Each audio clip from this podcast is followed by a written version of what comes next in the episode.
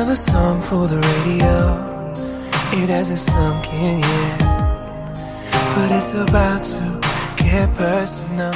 Last night, my life, she walked out with a suitcase, took me by surprise. 嗯，各位朋友，大家晚上好。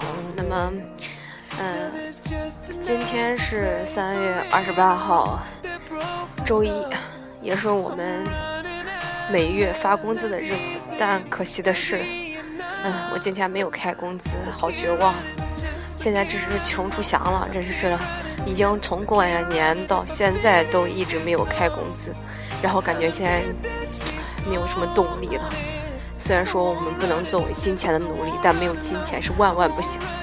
嗯，现在向向我妈借钱过日子。好，那个废话不多说，那么我今天再录一期学校这些事儿啊。然后今天讲的是什么啊？讲的是萌萌哒孔同学，呃，也就是接上一期的内容。呃，在讲这个孔同学之前呢，我先讲一下今天下午刚发生的一件事哦，快笑死我了。就是我们知道，有时候呢，在一些非常怎么来说，让人非常崩溃的情况下，我们往往顾住的不是身体的伤痛，而是就是比较丢人的那个情况啊。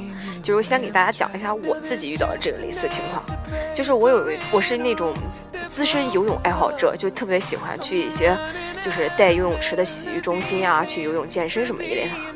然后就有一次，就是你知道游泳池它有时候那个恒温，虽然说写着恒温，但水温呢怎么来说呢？不是说特别热。然后但是它里面有儿童池，儿童啊肯定比成人的待遇要好，所以说儿童池的水温会比较高。那天我就突发奇想，然后去游泳的时候我就想，啊脚好冷，暖暖脚吧。然后我就于是去儿童池想暖一下脚。当时呢，我跟那个就是救生员小哥关系还是不错的，比较熟。然后那小哥就说：“你别去了，这个地板有点滑，然后万一滑着你了怎么办？”然后我说：“啊，没关系，没关系。”我说脚比较凉，我想去洗洗脚，泡一下，是吧？二话没说，我就往那个儿童池里面冲呀。唉，奈何自己的吨位实在太大，惯性呀，大家知道，惯性是一件很可怕的事情。然后我踩着那个儿童池台阶的第一阶，然后就打滑了，顺着那个台阶就滚了下去。虽然说儿童池不深，只有三个台阶，但是你也知道，我这个吨位受这个地心引力的重量，导致我咻一下滑进了池子里，当时坐在地上就起不来了。疼啊！穿着游泳衣摔在瓷砖的地面上，那个疼，你知道吗？但是当时我自己就被自己这种，就是说，真的是那种 no 作 no die，真是自作孽的这个这个举动，弄得哭笑不得呀！我赶快四下看呀，你知道吗？看有没有人看到我。然后除了刚才劝我不要进儿童池的那个救生员小哥之外，倒是真的没有人注意到我。幸好我去的时候人不是太多。然后呢，我一个人就在儿童池里面，做出那种就是像表情包一样的动作，然后笑得直不起腰来，然后身上还疼，然后那个。然后救生员小哥就问我说：“哎，你不要紧吧？你不要紧吧？你没摔着吧？你要摔着的话，我我们这这这我就太对不起你了，这是我们这要赔偿了，什么一类乱七八糟。哎呀，我当时真的是被自己这种，哎，太太太笨的举动，就是真是没有脸顾及其他事情。然后我就说啊，你不用管我，让我一个人静一静。然后这个救生员小哥就说：你要不要检查一下，看看哪儿有没有摔着？然后当时我想啊，没有特别特别感觉奇怪的地方，所以说我想应该摔的不严重。于是我就是挥挥手把救生员小哥赶走了。哎，就这个经历，其实我回到家我才发现我的小腿肚刻出了一条很长的口子，而且还就是留下了很深的疤痕。然后这个疤痕到现在还有一个淡淡的疤印儿。哎，然后继续说今天下午遇到那件事情。大家知道，在这种非常慌乱的时候，我们其实有时候顾不得疼的，因为觉得太丢脸。今天下午嘛，我要求学生是，嗯，六点十分进班上晚自习，然后呢，就是可能因为六点十分是没有上课铃的，上课铃是六点二十打响，然后可能是有些同学，他比如说是晚上放学的时候想去操场打个球什么一类。然后这里面就说到我们班的一个三姐妹花，然后她们三个人就在操场上打羽毛球。可能是由于打的太忘我了，于是乎，然后呢忘了进班的时间。然后等我点完名字的时候，发现她们三个都不在。一想，她们经常会参加一些社团活动，是不是参加社团活动晚了呢？正当我很奇怪的时候，我就顺着那个窗台往操场望去，然后发现他们三个人正收拾东西准备回到班里面。于是我控制不住自己想要，你也知道嘛，吓唬小孩子嘛，我就趴在窗台上大声喊：“我说，快点，快点，你们迟到了，听见了没有？快进班！”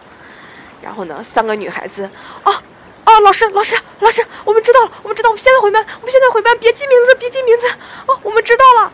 然后他们三个人 就这样慌慌张张的，呃，相互着催促着，然后就往班里赶。然后你知道我们班在二楼吗？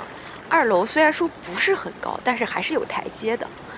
哎，这个台阶呢，由于现在是春天，所以说呢，女孩子们喜欢穿什么板鞋呀？然后它平底鞋嘛，平底鞋总归是有些会打滑的。然后我这边就是吓唬这些孩子们说：“快点，快点，快点，气你们三个迟到了啊！”然后另外就听见三个孩子啪啪啪往路上跑。然后但是一会儿只见了一个女孩上来，我就很奇怪，哎，我说其他两个人呢？怎么就你一个人上来了？然后我在后门这个位置就发呆。然后这个女生捂着脖子说：“啊，老师，你刚才催太急了，你知道吗？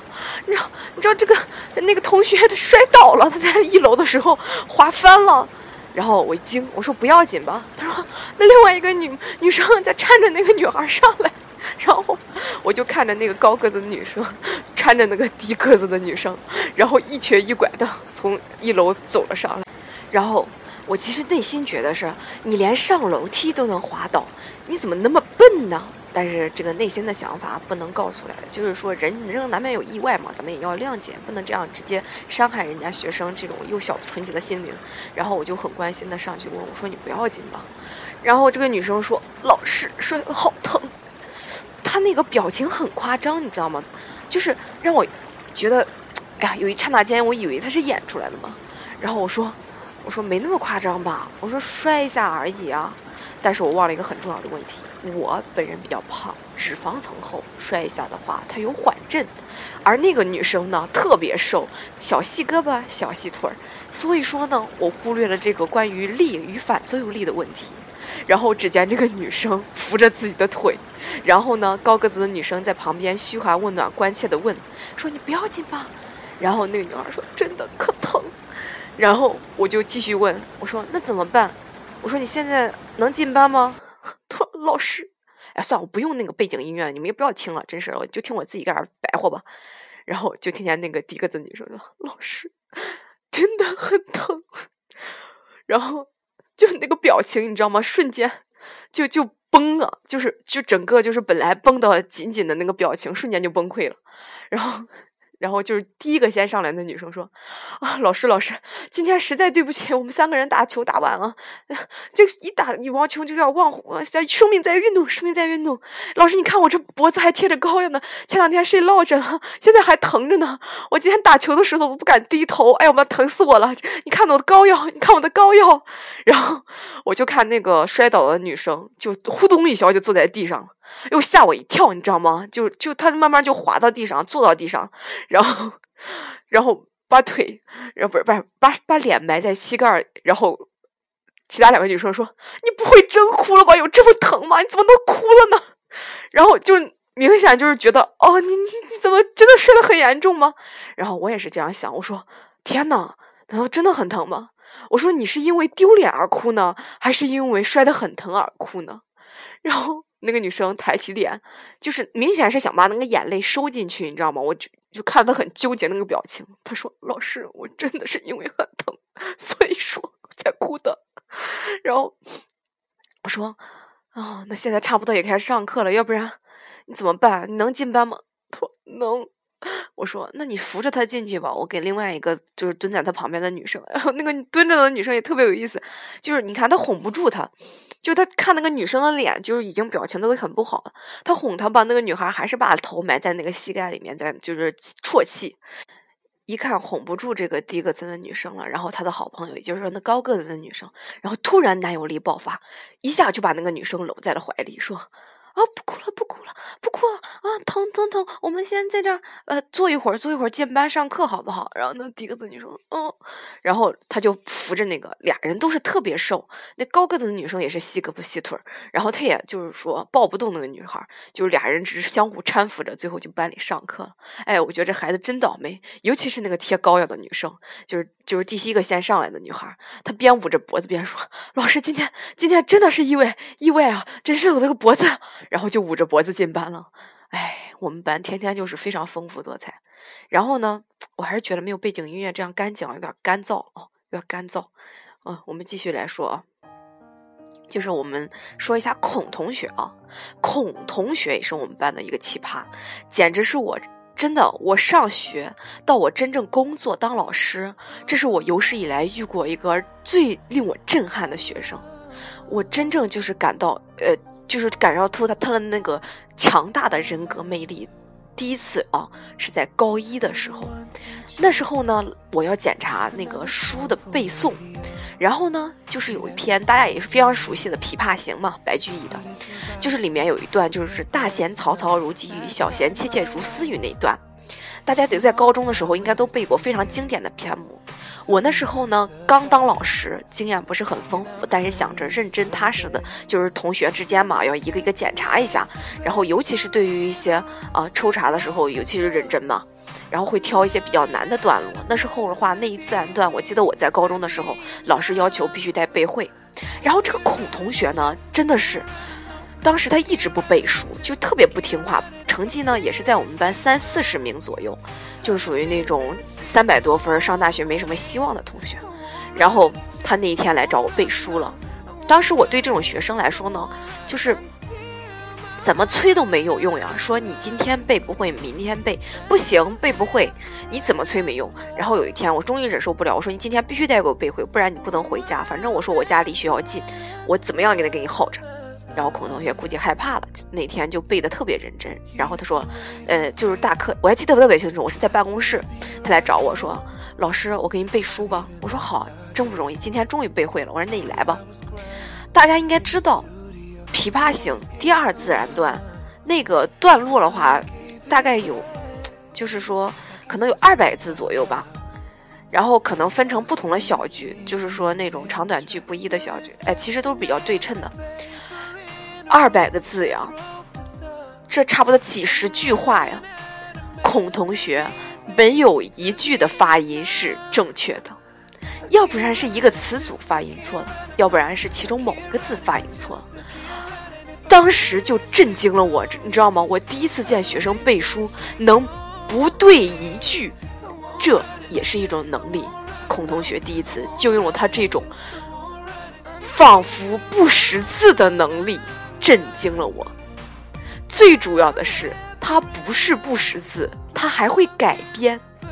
比如像《琵琶行》最后一句，就是第二自然段最后一句，原文是“东船西舫悄无言，唯见江心秋月白”。我跟大家说一下他是怎么背的啊？他是背的“东船西舫静无声”。唯见清明秋月白，我当时听到这一句的时候，我直接惊了，你知道吗？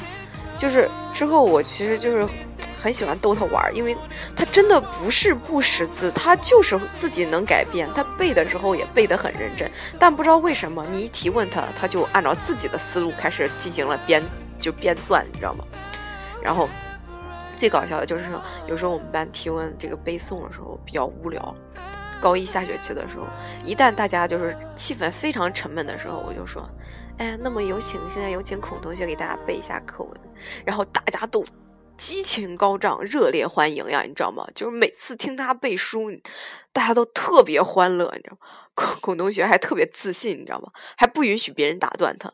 当别人纠正他的读音的时候，他都很生气，他说：“他就说：“我知道，别别别纠正，呃，别别，嗯，让我继续。”然后我就继续说：“啊，其他同学别打岔，让同学先背完。”然后他就一个人就是 非常投入的把那个需要背诵的课文背完，然后就让我们赞叹不已。然后就是我一想，这也不是个事儿呀，这个孩子背书背成这样子，然后还总是。就是不正确嘛，然后我就说那个，那要不然你当语文课代表算了，然后有空的时候你多来办公室背背书，然后我给你纠正一下读音，然后那个提高一下你对于语文的一个鉴赏能力。然后他倒也没说啥，就是高兴的承接下来这个任务了。孔同学的变化是在高二的时候，高二我接了这个班当了班主任。他暑假的时候，他的母亲觉得他的数学实在太差了，成绩实在惨不忍睹，于是呢就给他施加压力，带他强行去补习班补课。然后那个孔同学就在补课的过程中，哇塞，成绩突飞猛进呀！开学第一次考试，然后就考了全班前五。从三十名呀考到全班前五，当时我直接愣住了。哎呀，老师的心里大家也知道，一个同学的成绩如果飞跃了这么大，是吧？啊，总是会有一些怀疑。但是我没有问，我当时就跟孔同学的家长打电话了，我说：“您的孩子这一次考的实在是太好了，适当的给予一些物质，给予一些物质上的奖励，然后也算激励孩子这方面的努力嘛。”然后人家长就说：“啊啊。”的确，的确，然后说，我们就平时就不敢说，就是克克扣他，然后每次就是说给他买个啥，都是说，嗯，尽量紧着好了给他买。但是孩儿现在不知足，你知道吗？那几百块钱人家都不当回事儿，每次给他都得好几千。我一听，我一想，孔同学家果然有钱，好土豪。然后我其实孔同学土豪，这时候还没有显露出来。孔同学。真的是印证了一个成语，叫“人傻钱多”。他这个傻不是智商上的傻，他智商其实挺高的，就是学习什么一类的挺挺上道的。但是呢，就是情商方面有些不够用。这里面呢，我不得不插入第二个故事，也是我们全班同学写人物的时候，大多男生写的一个话题，叫做“陷入彩票的男人”。班里至少有十个同学是这样写的。这个彩票的故事呢，我给大家现在来细细梳理一下，究竟是怎么一回事儿。在高二的时候，也就是高二上学期，我们班转来了一个同学，然后那个同学呢，作为转校生进入我们班之后呢，正好跟孔同学坐了同桌，都是比较活泼的性格，所以说两人无话不谈，不到一个星期，两人都成了好哥们儿，互相倾诉衷肠呀。就恨不得天天是就男生嘛，就天天就是交流一些各种各样的事情。这时候呢，呀，大家知道 QQ 空间是他们主要就是说观察对方思想变化的一个途径。这个新转来的同学，不得不说也是一个奇葩。这里面先插播一个故事，就是关于这个新转来同学的。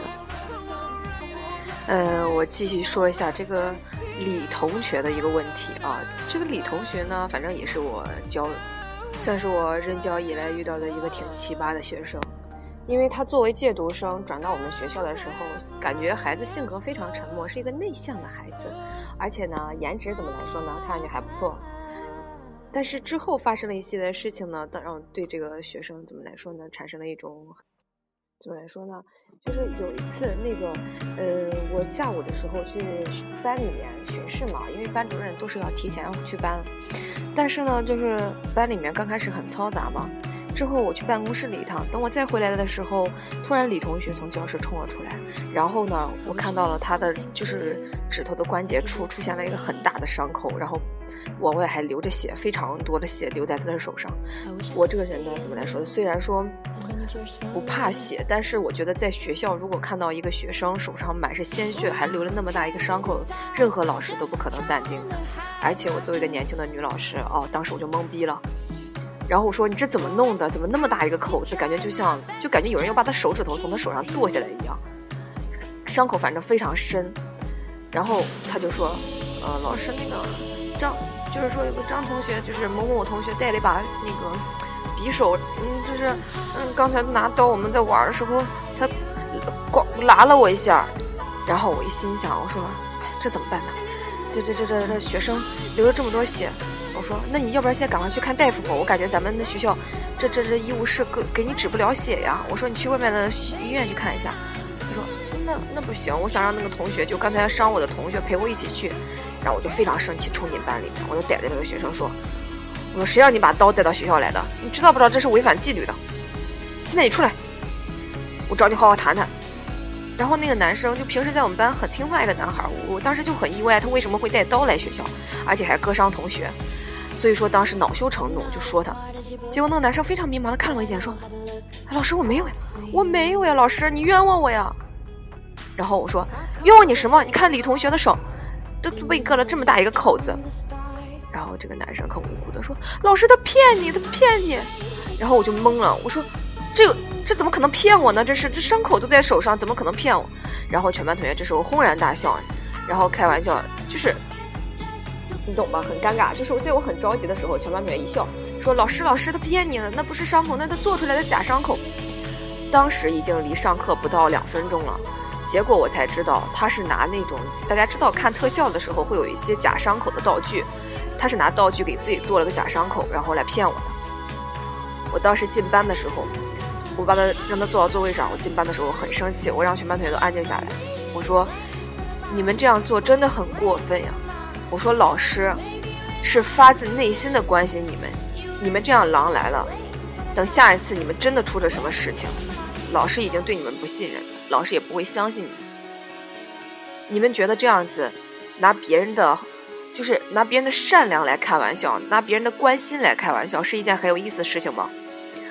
然后那件事过后，我就对李同学产生了一种很不好的印象。之后呢，就说到李同学跟那个这个这个孔同学的矛盾啊，给大家讲一讲。大家知道网络上其实有很多假的中奖照片，就是说买彩票呀，还有是抽什么五六合彩的一类的那种假的中奖信息。然后呢，李同学不知道从哪找到两张照片，是刮那个两块钱刮刮乐的一个照片，是两张刮刮乐在一张图片上。然后他说，就是在那个 QQ 空间里面发了一条说说，上面说，哎，今天实在是太幸运了。第一张买的时候中了八百，然后第二张再刮开的时候中了两块，啊，中了四块，哎，相当于今天免费中了八百块钱呢。结果这一张图片一发出来，就引起了他的好同桌孔同学的极大兴趣。因为那段时间嘛，怎么来说？虽然孔同学家境不错，但是那段时间他要攒钱给自己还有自己的。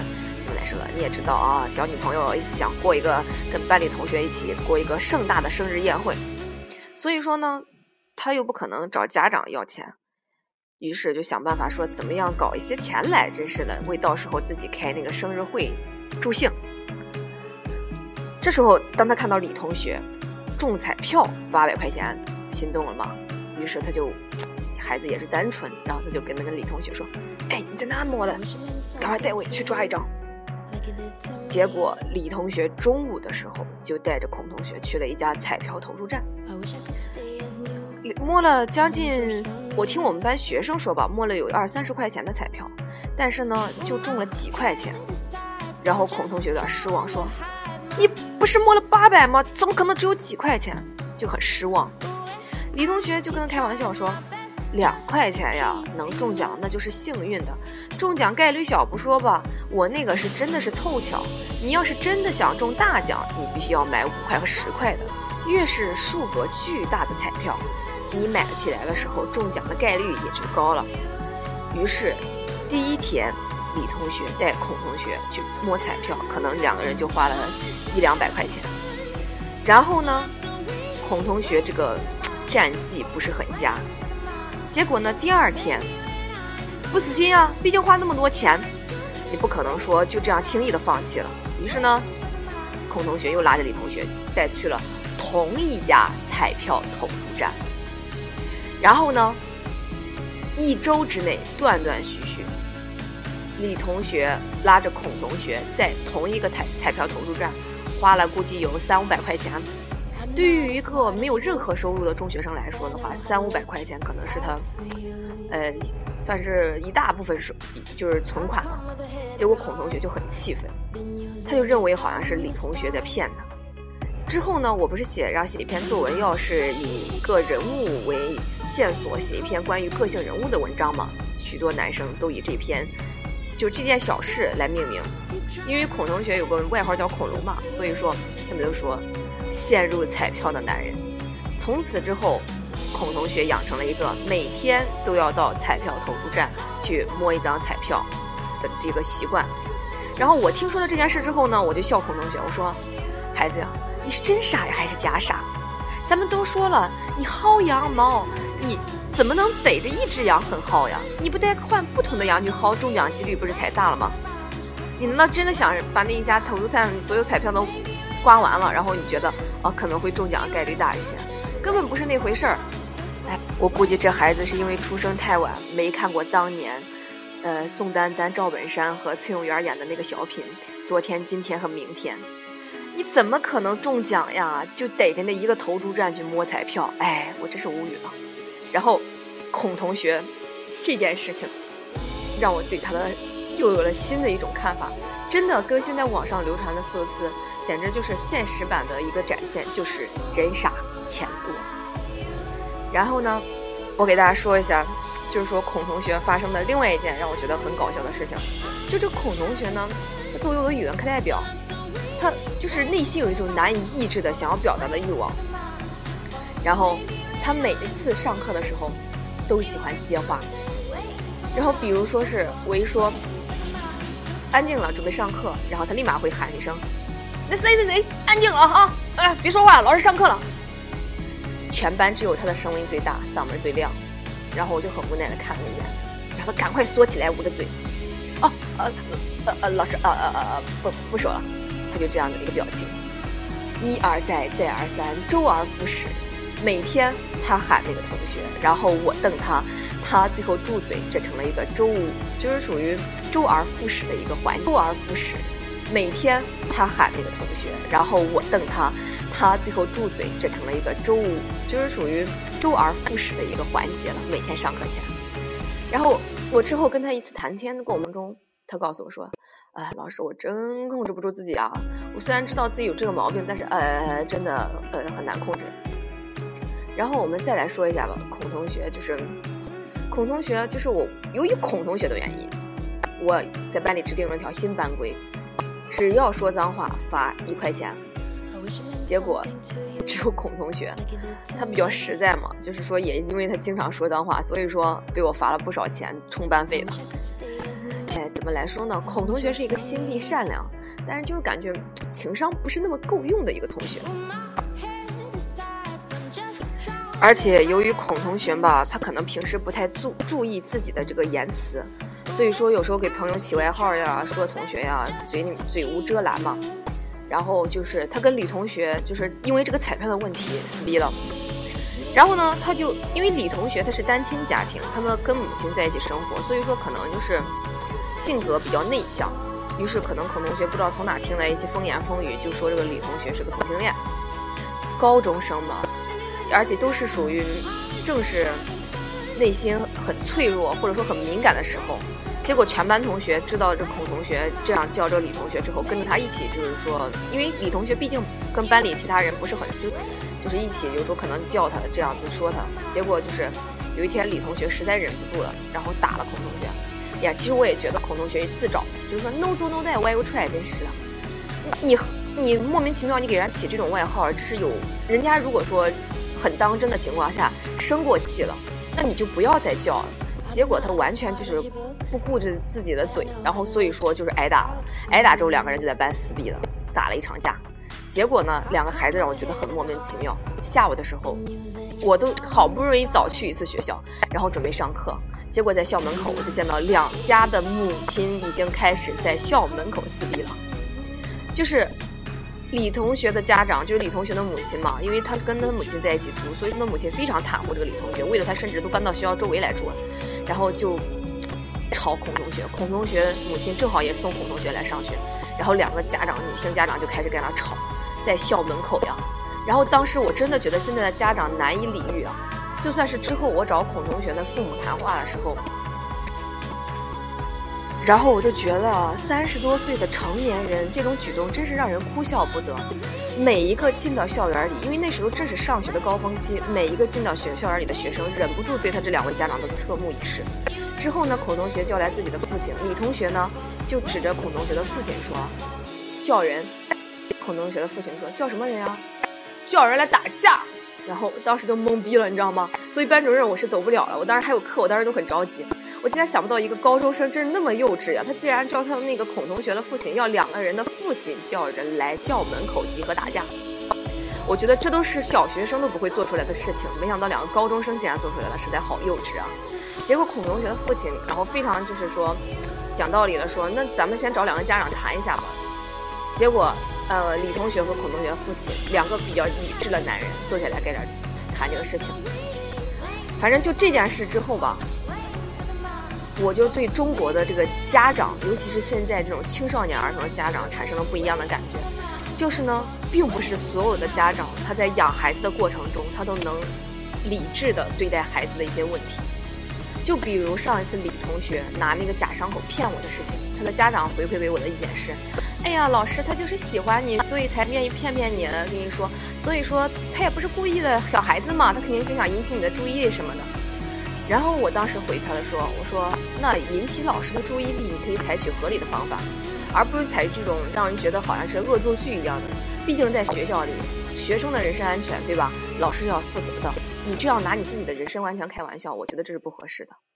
然后呢，孔同学的家长说：“哎呀，我也知道这个我们家孩子的嘴比较贱嘛，就是说家长直接这样说，我知道孩子嘴贱，就是，但是呢，那个老师他心里没啥坏心眼儿，然后也也是属于我们在家说话可能不注意他学习了吧。就是家长对于孩子在青少年时期遇到了一些问题，竟然表示都是说他还小，都是小孩子的一些问题，所以说你不要在意了什么一类的。”所以说，为什么说到时候问题儿童或者说问题少年那么多的话，这是跟他的家庭有很大原因的。家长对于青少年在这种心理就是正是叛逆或者说变化时期更正是剧烈的时候，对他们的一些极端行为，竟然采取的态度就是说，哎，他还小，然后你不要太，就是完全不重视，觉得那都是正常的。所以说，为什么最后大家都变得不正常，都变态了呢？就是因为这个原因。最后的结果是学校调解，然后孔同学因为成绩比较好被留下来，李同学呢因为戒毒，然后学习成绩也不好，然后被开除了，就是这样一个结果。同学进行了一番长篇大论的说教，我就说，孔同学，你要是以为你自己成绩好就可以在班里为非作歹的话，那么你就错了。其实我在最后跟班里同学交流的过程中，当每次谈起这件事的时候，班里的同学都说。哎呀，老师，其实当时那件事情不怨李同学了，李同学其实没怎么着，还是因为孔同学，那个就是有时候说话说的太过分了，都不是很注意。其实矛盾一开始都已经酿成了，从李同学刚开始带孔同学去买彩票的那一刹那间，然后呢，到后面直到两个人死逼打架。所以说，哎呀，青少年，你看似他已经快成年了，但实际他的举动行为有些是非常非常之幼稚。我再给大家插播一件孔同学跟全班同学去基地训练的一件事情吧，就是我听别的同学说，就是当时我们高一的时候，呃，全班同学一起去基地嘛，大家知道就就就进行一个素质拓展一样的，在基地为期一星期。然后呢，基地是没有充电器的，但是现在的学生都有手机，怎么办？等我回来，我知道他们回来，我知道了孔同学为了充电带了九个充电宝。我当时听到这个数字的时候，我就吃惊了。而且如果说有人想借他的充电宝充电的话，他是要收费，充一次电，然后多少钱？然后我就觉得这孩子，哎，就是说，你说吧，真是天生的一个生意人呀。其实我觉得现在孔同学跟以前来说呢，高一那会儿进到我们班，就是感觉变化挺大的。就是现在他已经深刻认识到自己这个有时候是有问题的，然后有时候也努力克制。其实，对于他这种成绩从三四十名进步到前几名的学生来说，学习压力真的很大，因为他是通过自己强就是大强度的这种补课呀、学习呀，来调整自己的一个学习成绩。哎，怎么来说呢？孔同学呢，的确像他父母所说的，除了嘴巴贱一点之外，心肠还是很好的。我们学校跑操的时候，他也是出来喊队，也是非常给力的。一个在我看来，其实青少年儿童呢，只要在他成长的时期给予及时的纠正与就是疏解，他就不会在这个正在走向从一个未成年人走向成年人这个这个阶段，然后产生一些不好的变化。所以说，嗯，都是好孩子，就看你怎么引导了。那么，我们今天就到此为止吧。哎，很抱歉没有完成之前给大家的许诺，说周二录播，因为周二有事又出去了。算了，下次不许录了。大家什么时候可能就就听再次听到了《绿火之歌》？哎，这个东西之前我说的那段话也不要信了，因为就连这篇文章我也是分了两天才能录完了。好了，不说了，大家再见。